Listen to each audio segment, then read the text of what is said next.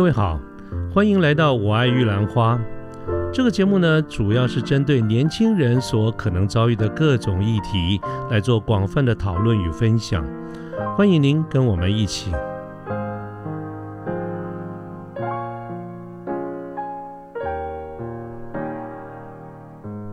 各位好，我是卢天记，现在是民国一百一十一年的八月十六号星期二的下午。那么最近呢，发生了一件大事，就是在这个月，也就是八月初，呃，美国的国会，呃，众议国会的这个议长哈，美国众议院的议长南希佩洛西呢，率团来访问台湾。那么作为他的亚洲之行中的这个一个部分，那么时间呢，大概就在八月三号左右。那么这一次的这个佩洛西的来台访问呢，造成了我们左岸的那个。那个流氓国家哈，中共这边很大的一个反弹，包括在事前事中这边都有很多的一些抗议。那么乃至于到佩洛西离开台湾的第二天开始呢，中共就实行了一连串的军演，包括飞弹的设计，包括军机军舰的扰台。那么这件事情呢，闹得沸沸扬扬的很多天，在国际舆论呢也有很多的一个报道，所以到最后呢，国际舆论就整体上来说又给了一个称呼，叫做第四次的台海危机。啊，那个这这个事情到现在其实到了今天都还没有完全的结束哈，因为这两天又有一些国会的这个议员来台，于是公总共又继续的去军演。啊，不过今天不去谈这个部分，我倒是要提到的就是刚才我们谈到。呃，这次的这个佩洛西的来访，产生了一个新的名词——第四次的台海危机。当我看到这个名词以后呢，我就开始想：如果这一次是第四次的台海危机，那么前三次又是哪些事情呢？是在什么时间呢？什么原因呢？啊，当时的一个时空背景是如何呢？又造成了哪一些影响呢？啊，我就对这几个呃事件产生非常大的这个兴趣，我就去开始收集资料。啊，做一个整理，那么产生了这一次的这个系列的这个报道。那么今天呢，我们就想跟大家来分享一下第一次的台海危机。其实我应该要先跟大家说明一下，这整个的第四、整个的四次台海危机分别是什么呢？就是第一个，我们今天所谈到的，呃，大陈岛一江山的这个事件；第二次的台海危机呢，就是著名的八二三炮战。第三次呢，是在一九九六年，当时的李登辉总统访问美国，啊，所造成的一些困扰。那么，呃，这个第四次当然就是这一次了哈。所以，我们这四次的这个事件呢，我们分批的来跟各位做一个整理、简单的回顾。今天先跟大家谈的就是第一次的这个台海危机。那么，其实我们在讲到两岸关系哈，有一个有一点是绝对不可以忽略的。很多人在谈到两岸关系的时候，都讲到是这个所谓的两岸关系，当然指的就是我们跟对岸的大陆政权哈，中华人民共和国或者你说中共啊之间的一些关系。但事实上呢，两岸关系如果要真正的能够了解，一定脱离不了国际的关系、国际局势。所以呢，我们这边先跟大家回顾一下，大概在几十年前。当时的一个国际局势哈，然后我们就会比较对于为什么会有这几次的台海危机，会有一个比较清楚的了解。我们先把这个时间哈，大概拨回大概在一九四五年左右，就是民国三十四年哈。各位知道，这个一九四五年是一个非常重要的一个年份，在那个时间点呢，二次世界大战刚结束，其中包括在亚洲。我们对日本的这个战争，在欧洲各国对呃德国的这个战争等等啊，所以在整个的1945年是一个很大的一一个事件。从45年开始呢，二战结束以后，我讲各国呢都已经进入这种。休整的这个阶段，你知道这个战争一打了，打了这么多年啊，国计民生其实都十分的凋零，大家都想到的是别再打了，大家都赶快致力于国计民生，想赶快恢复经济，让生活过得更好啊。可是呢，在这一点来说，我们国家是比较不幸的，就是在四一九四五年整个战争结束以后呢，中国这个地方就进入了内战，也就是在。二次世界大战，尤其在我们这边，主要的就是对日的这个战争。当时是一个非常不对称的战争，在那个时间点，日本的国力是比我们强很多。所以这一打打了八年以后呢，虽然日本投降了，但是对我们对我们国家而言，其实是也都也跟快亡了差不多哈。这个八年的战争，如果我们去看这个统计的话，啊，我这个有一些统计，日后再单独一个主题跟大家报告，就是这个八年的战争里面，我们这个国家损失带带这个损失非常大，几百万的这个军队，呃，死亡人数上几千万啊，对于整个的国力是十分的消损耗的非常的大，最好的军队都打掉了几百万。那么之后呢，呃，产生了很多的社会的问题，包括通货膨胀等等。所以战争的结束其实也带来了另外一场灾难的开始，就是社会的动荡，人民的生活越来越差啊。所以，所以在那个时间点，共产党这个从民国呃非常早，其实他这个时间很早，这就是比他这应该比过中国国民党就晚个没有多少年哈。就是在那个时间点，整个。对日战争结束以后，其实就拉开了国共内战的这个序幕。所以在民国三十四年（一九四五年）开始，哦，国共这个内战就非常的台表面化、台面这个表面化了哈。而且呢，这个规模也越来越大。所以当时呢，国民党还有几百万的军队，可是共产党也有一百万的这个军队啊。所以这这各位，你看这个军队，这个一上去都是用百万的这种 level 哈。那么。国共的内战，整体上来看的话，是一面倒的。也就是说，国民政府其实在打了这么多年以后啊，精疲力竭。那再加上，呃，苏俄哈，苏联，苏联在这个俄俄国了哈，就是苏联在日本投降以后，把整个日本在东北的关东军的最优良的装备全部交给了中共。所以在那个时间点，国共之间的这个实力呈现一面倒的这个差距。所以中共的人数虽然比较少，也有百万之众啊。那么这个国共的内战是一路的国民政府一路溃败。所以短短的四年的这个时间哈，国民政府在整个大陆九百多万方公里这边就是一路溃败，一直到了一九四九年，就是民国三十八年左右，其实基本上呢已经大势已定。国民政府在大陆几乎没有什么根据地了哈，所以在一九四九年的十月一号，毛泽东呢在北平，当时叫北平，就成立了中华人民共和国。那么这个世界上呢，就从此开始有两个中国，一个是以共产党所领导的中华人民共和国，另外一个就是国民政府哈中华中国国民党所领导的中华民国。而在地理这这个涵盖范围上面，当然就是一面倒。百百分之这个百分之九十九点多，都的大陆的这个这个面积啊，都是呃中共这边所已经占据了，所以国民政府它就是一路退败，在那个时间点差不多也陆续都已经到了台湾。好，这个是当时国共之间的一个状况。那么我们从这个国际关系来看，刚才我们不是有提到吗？如果要讲两岸关系，一定要看中这个国际局势，而这个国际局势里面。最重要的就是跟美国的这个关系。各位知道，从这个清朝时代哈，这个美国作为列强之一，相对来说，根据很多的历史资料，美国对中国还是最友善的。然 后包括这个八国联军的这个赔款哈，这个美国也都退回了。后来成立了清华大学，为什么这个清华大学的成立叫清华嘛？就是用美国在于庚子赔款，就是八国联军的这个赔款所建立的学校。所以在整个的二战的时候呢，中国跟美国在亚洲的战区，在远东的战区也是处于一个非常紧密的合作关系。但是呢，从刚才有提到过，就是在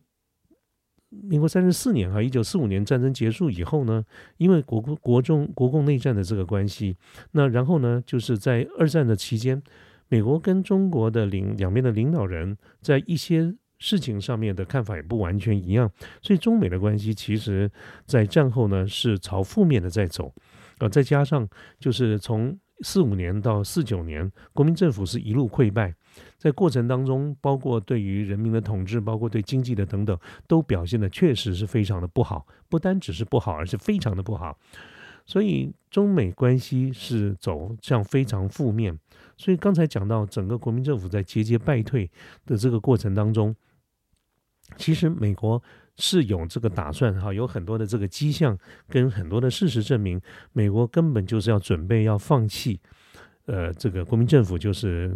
中华民国要放弃，准备要跟中国中华人民共和国来来来建立关系啊。这个是当时整个的一个情况，所以对台湾而言，对我们那个时候而言，叫做风雨飘摇啊，十分的这个不利。可是，在整个的这个从两岸的关系扩大到中美关系之后，我们再整个往下，再整再去看看整个世界的这个局势，我们会看到更大的一个变化是在哪里呢？在于整个二战结束以后，世界的这个局势就剩下两强，美国跟苏联。啊，跟跟苏俄，那么所以呢，战后就进入了准备要进入美苏对峙的这种情况。所以在这个美苏的对峙的过程当中呢，一开始当然就是所谓的代理人的战争。所以在后来呢，在一九呃哪一年对，后来就发生了这个韩战。这个韩战呢，其实就是在这个呃。北韩哈，就是当时叫朝鲜。北韩就是二战以后呢，其实韩国、朝鲜半岛也一分裂了，一分为二。啊，中国这边一分分裂，韩国也分裂，分为北边的朝鲜人民共和国跟南边的大韩民国。那其实各自背后都有两个集团。对朝鲜而言，背后的这个集团就是苏俄、苏联。那么在南方的韩国呢，就当然就是以美国为首的这个自由世界，这是两大势力。所以后来韩战爆发了以后呢，其实就是美苏之间的对抗，由双方的代理人在战争。所以朝鲜，朝鲜这个金家班哈，就是这个嗯大举的入侵韩国。那在刚开始的韩韩战就爆发了。刚开始呢，其实呃，这个战争是一面倒哈，所以这个呃，这个朝鲜北韩蛮会打仗的啊，就一路呢就是攻城略地，所以这个韩国这个地方就一路的退败，退到整个的朝鲜半岛大概都快完蛋了。我们当时的局势简单讲就是韩国快完蛋了。那所以后来呢，联合国的军队就参战，当然这个联合国的军队指的就是主要当然是以美国为主了哈，美国为主。那这个美这个联合国军队一参战以后呢，这个局势就整个反过来了，就是不断的从这个战线本来一路被打到韩国的南部，就一路往北啊，往北呢这就继续过了原先的这个分野，还继续往北打。那继续往北打的话，这个局势整个反过来就非常有可能变成朝鲜要灭亡了。那这个朝鲜灭亡的话，那苏联当然不肯啊，所以呢，这个这个。呃，后来就参产生了一个非常著名的，就是中共就参战了。所以一夜之间呢，中共就调集了上百万的军队，就是这个志愿军渡过鸭绿江，然后参战。啊，这个百万的这个人民这个解放军哈，就志愿军是相当大的一个数字。所以从此呢，就一路又又往南打，就变就变成说来回的这个折冲啊，这就是当时韩战的这个经过。韩战一打打了大概。三年多啊，从一九五零年到一九五三年，打了三年。那么这是当时的一个局势。那我们刚才去说过，要看整体上的一个国际的局势。那美国为了要对抗这个苏联，对抗中共，所以呢，当时也跟在台湾的国民政府，就跟蒋介石政权这个地方又有了一些协议，就是希望蒋介石这个地方能够对中共也产生一些这个牵制哈。所以在当时呢，这个。我们现在讲的台美关系，当时的中美关系呢？然后我我们当时讲的中是指的中中华民国了哈。所以美国刚才讲本来都已经准备要放弃国民政府了，但是因为韩战的这个爆发，台湾就转危为安，所以重新又跟美国这边加强了这个合作。所以这个美国对于两岸的这个天平啊，在那个时间点算是抗跌止滑啊，转危为安，重新的回到国民政府了啊，这是当时的一个状况。OK，那我们刚刚讲到这个韩战呢，是从一九五零年的这个六月一直打了三年多，到一九五三年的这个七月。那么在这个时间点呢，其实也就是吸吸掉了呃中共大量的这些人力哈，就是在韩国参战嘛。但是其实大陆对台湾这个地呃，这对中国哈，就是中华民国对于国民政府这个地方的战争是一直都没有停哦。只不过一个重点是，当时是因为韩战爆发，好这个。我们台湾这边呢，跟美国的关系也都加强了。呃，好，那另外呢，在当时的这个国际的局势也是哈，就是在这个一九五四年哈，这个时间就到了一九五四年左右。那这个一九五三、一九五四，我看看应该是在对一九五三五四年哈，民国四十三年左右，这个时候的九月，那就发生了这个金门的炮战。那么首先要说明一下哈，就是我们刚才讲过，在国共之间的战争是一面倒的，这个国民政府都在退败，乃至于到一九四九年十月。中共成立了中华人民共和国以后，国共之间的战争仍然存在。就在当月份，啊，那么发生了这个金门的古宁头战役，啊，这个古宁头战役呢，因为很多种种的因素，所以在这个地方是国民政府中华人民共和国获得了大胜。这个大胜非常来的是非常不容易，因为在沿路这么多年来，沿路一路的这个溃败里面，啊，这个大大小小都是输的多，赢的少，几乎是没有赢的。所以古宁头战争呢，古宁头的这个战役啊，因为当时获得了一个我们这边获得大胜，算是一时间稍微转危为安一下。那么从此以后呢，中中中共对台对对台湾这个地方的战争形态就稍微有点改变。其实沿路的这四年在大陆的战争都是一面倒的。大输啊！但为什么在古宁头战争会大捷呢？主要是因为中共在当时对于渡海跨海的这个战争啊，要做各种的这种准备，一来不熟悉啊，二来当然也轻敌了哈。所以呢，整体上来说造成了这个失败。可是也就是因为古宁头这个战役，所以。让共中共对台的这个战争呢形势做了一些改变，就是以炮战为主。所以到了一九五四年的九月三号那一天呢，解放军又开始对金门产生了这个这个进行了炮弹炮战哈炮弹的这个攻击。那么这个是九月三号那一天，可是在这那一段时间。正好在亚洲发生什么事情呢？在亚洲的一些东南亚的一些国家，包括欧美这些传统的这个强国，正在筹备一个组织，叫东南亚公约组织。这个这个组织呢，就类似像北大西洋公约组织 （NATO） 一样，它是一个军事组织。简单讲，就是亚洲版的北约。那这个北约是一种军事组织。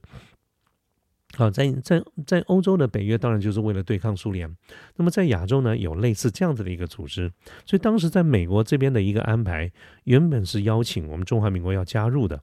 但是因为九月三号那一天，中共又开始对金门炮战，啊，那么除了这个军事行动之外，中共的外交系统也针对这些东参与东南亚公约组织的这些国家做了很多的外交的工作，所以在五天以后。也就是九月八号，东南亚公约组织这边做了一个决这个决定啊，就是排除我们中华民国，因为当时英国、法国、菲律宾、巴基斯坦都反对我们加入啊，觉得我这样子会影响很大，所以那个这个东南亚公约组织就排除了我们中华民国的这个加入。那作为支持我们加入的这个美国投票投诉人家，那没办法，只好就开始积极运作另外一个替代，就是中美共同防御条约。这个是一个非常非常重要的条约，也就是从十三个月以后，就在一九五四年的十二月，中美签订了。中美共同防御条约，那么这个共同防御条约呢，主要它当然就是说以这种军事作为一个基础哈，但是从军事去延伸了，包括政治啦、经济啦、社会啦等等各方面的这个条款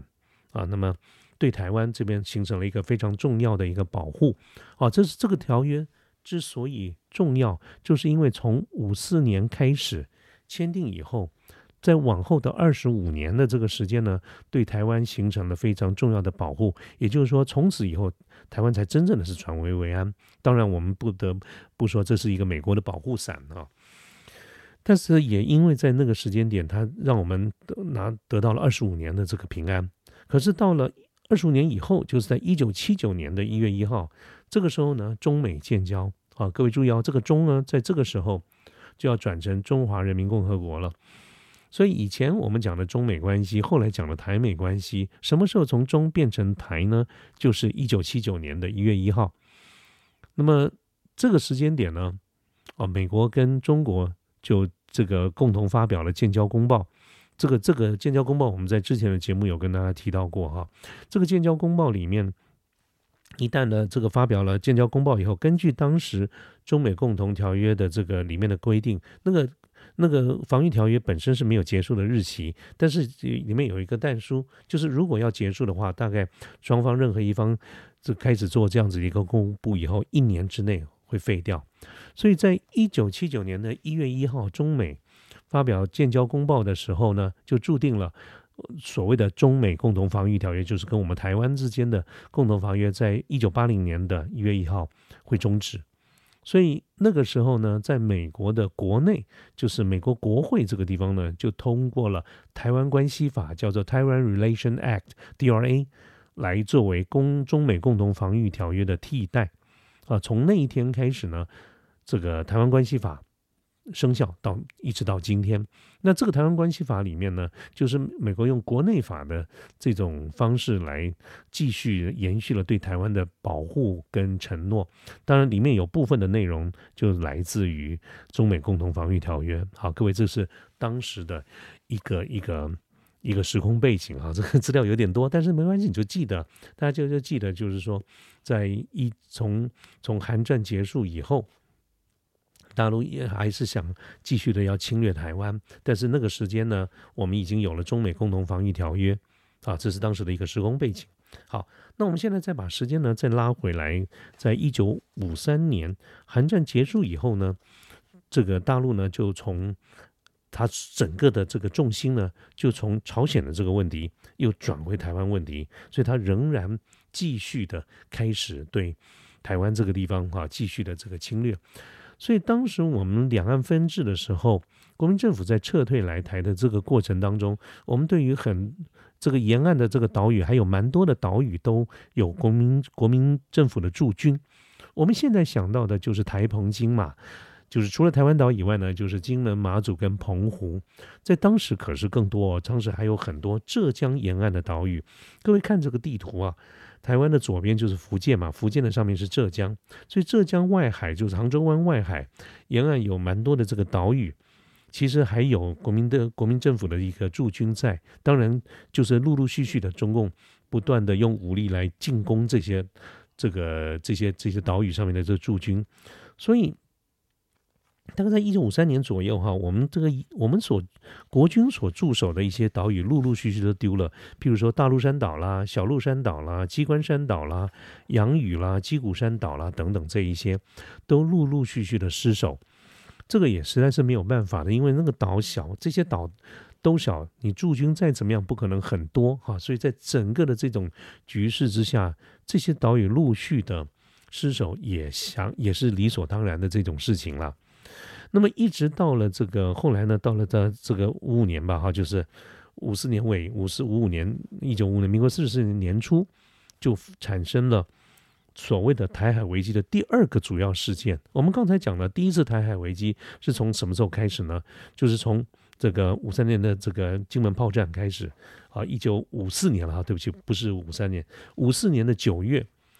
大陆开始炮轰金门，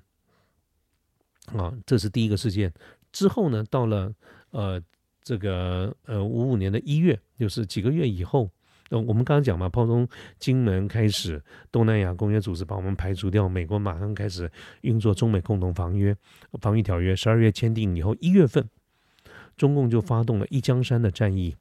一江山是什么呢？一江山是一个岛的名字，叫一山一江山岛，它的地理位置就在大陆的浙江省。的杭州湾的外海，就是杭州这边，杭州嘛那边有个杭州湾嘛，外海以后出来以后会碰到一江山岛，那这个一江山岛呢是蛮重要的一个交通枢纽。一江山岛的下面呢就是一个更大的岛屿叫大陈岛啊，所以我们常常讲一江山啦、大陈岛啦这些事件，这个就是共同构成了第一次台海危机的后面两个事件。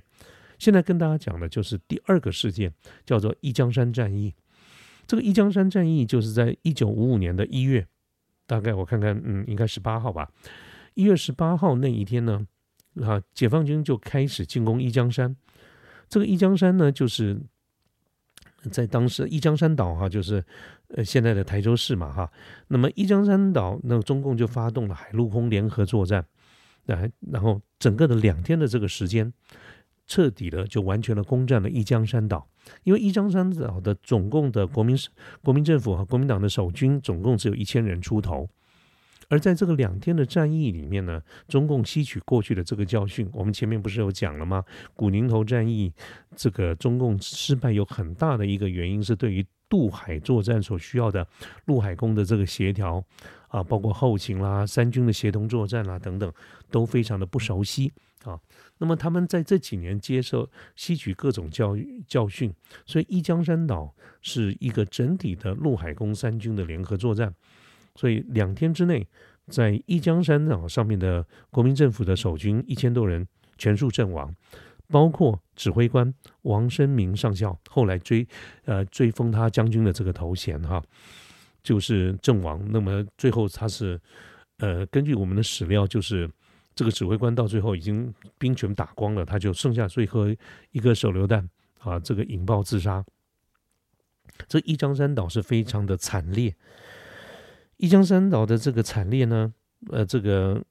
在人这个人力极度的不对称之下，全员全部牺牲，所以后来在历史上也有一个称号，就是国共之间的所谓的硫磺岛战役。各位如果仔细的去看看二次世界大战，在美国在亚洲哈太平洋的战史里面，跟日本的作战硫磺岛战役，是日本抵抗非常的激烈，所以美军阵亡最大的一场战役。啊，所以一般只要讲到硫磺岛战役，那那个就是就是一种非常战争激烈、死伤殆尽的这种形容。而一江山战役呢，一江山岛的这个战役就被形容成国共之间的硫磺岛战役。所以经过这两天非常激烈的战斗，国民政府守军全部阵亡。那么，呃，这个时候呢，我们的这个国防部长就于大伟，当时的国防政于于大伟看了整个的这个局势以后。就知道一江山岛的沦陷，接下来下一个必然就是大陈岛啊！各位如果看这个地图的话，那下面就是大陈岛。所以当时于大为部长判断，呃，一这个觉得大陈岛哈，简单讲叫三三不啊，就不可守、不能守、也不必守，基本上是守不住了，也没有必要去守它。那么当时的美国的美国这方面的意见也是一样，因为那个时候已经有中美共同防御条约了嘛，所以对于这个整个的局势，美国也是参与其中的。所以在美国方面的意见呢，也是没办法守了，这个大陈岛一定守不住。所以大家双方的建议都建议当时的蒋总统哈，蒋中正蒋总统建议他要撤守大陈岛。那么最后也不得已接受了这样的一个建议，因此就产生了第一次台海危机的第三个重点。就是大陈岛的撤退，那么这个大陈岛的撤退，在一月份一江山岛沦陷以后呢，二月份就开始由国军跟美军的第七舰队一起来配合啊。那么当时国军出动了所有能够出动的这些船只，而美军这个地方呢也一样啊，他们除了总共使用了一百三十二艘军舰、四百架飞机啊来护航，我们在。这个一大陈岛上面就撤出了，嗯，很多人呃算算资料，这边写的是一般的老百姓啊，就是大陈岛这个居民大概有一万四千多名，然后国军大概有一万名，还有四千名的游击队啊，还有包括军事物资大概有四万吨，就是三天左右的这个时间吧，用刚才讲的这些呃军舰哈，让飞机撤出，所以这三天的时间呢，其实解放军也看得到，也也就不做任何的干扰，因为当时。因为中东中美共同防御的条约的一个关系哈，所以毛泽东根据史料来说，毛泽东有指示，如果中间跟台湾这边的战争，呃，要打蒋舰不打美舰，蒋舰就是打蒋介石的军舰，碰到美军美国军舰是不打的，呃避免惹麻烦啊，这个是当时的一个一个原则，叫打只打蒋舰不打美舰。所以看到大陈岛的这个撤退，其实第七舰队扮演了非常重要的一个护航的这个角色，解放军就不再做任何的这个进攻，所以这三天没事。那么整个国军配合的第七舰队撤退了以后呢，这三天这个这个解放军就登陆了。啊，这个登陆了以后呢，整个我们中华民国政府可以说在浙江有关的这些岛屿哈，就全部的都沦陷。所以之后呢，造成了一个影响，就大陈岛撤退以后的一个影响，就是在国民政府里面，我们把浙江省政府的这个这个单位给撤掉了。各位知道，就是说这个各位现在可能不不觉得哈，以前我们这个在废省之前呢，我们有台湾省政府，其实还有福建省政府。福建省政府管什么呢？就管金门马祖。那么为什么要维持的这个省级的单位，就是基于中华民国的宪法啊，这个我们涵盖的宪法涵盖全大陆的一个管辖，所以当时为了要这确定就是金门马祖的存在。必须得有福建省政府，那么当时有一江山啦、大陈岛的存在，所以有浙江省政府。但是这些岛屿都陆陆续续全部撤退以后，事后造成的一个影响就是，我们把浙江省政府的单位全部撤了，我们中华民国就治权来说再也管不到跟浙江省有关的单位，但是跟金门马祖有关的这个这个部分就就。一直到后来哈，能够是是后面的一个主题。那这个大陈岛撤退的这些这些，包括呃大陈岛的居民啦，然后一江山阵亡的这个官兵的孤儿啦，还有当时的国军啦等等哈，撤退来台湾，我们就通称它叫大陈岛的义胞。那么也因为要照顾这些这些这些国军的这些。彝彝族哈，所以蒋夫人，我们当时的这个第一夫人蒋夫人，就在台北成立了华兴育幼院。其实当我查这个资料查到这一点的时候，我是我是莫名其莫名的这个感动啊，这个感动呢，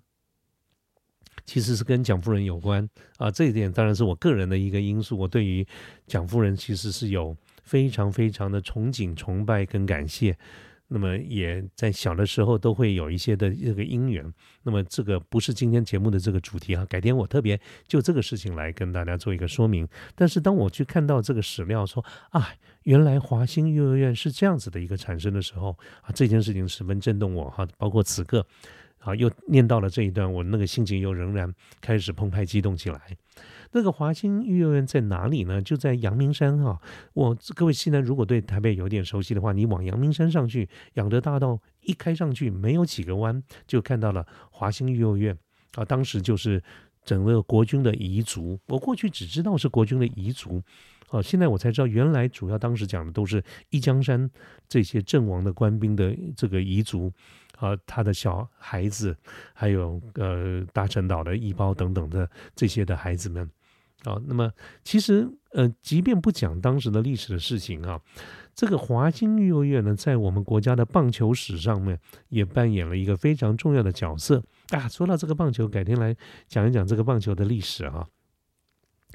这个嗯，我们我们国家呢，在当年从这个青呃少棒开始到青少棒、青棒，有一段三级棒球的成长的过程当中，北部的华兴。队南部的美和队啊，屏东的美和，台北的华兴，都扮演扮演非常重要的这个角色啊，所以哎，记下来，我待会啊把它写下来，待会跟各位做一个以后啊做一些节节目啊，所以这些就是当时的这个华兴幼儿园的这个成立。好，OK，那简单来讲呢，就是呃，各位刚刚听到我这个拉拉杂杂讲了很多的数字，很讲了很多的这些历史哈。可能你可能各位在听的时候，你当然也记不住，记不住也是正常的，这些都是一种流水账的概念，各位也真的不需要记住它，你只要能够顺着这个时间去演进。但是我们大致上来说，可以稍微归纳一下，我们今天要跟大家报告的就是第一次的台海危机是在民国啊四十一九五五年，民国四十四年左右啊，这个分成三个部分，第一个就是发生在。这个一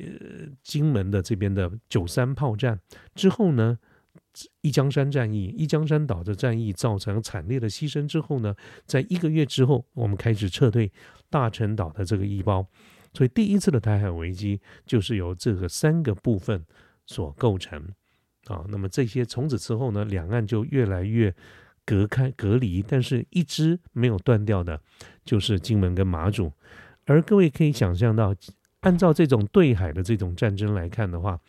其实金门马祖如果大陆要进攻台湾是守不住的。但是为什么金门马祖到今天仍然在我们的手里面呢？这里面就不单只是军事的这个目的了，它跟政治有很大的一个关系。我们把这个部分呢留到下一次的第二次的台海危机这个部分再来跟各位做一个报告。那么今天的这个节目呢就到这个地方，谢谢大家，拜拜。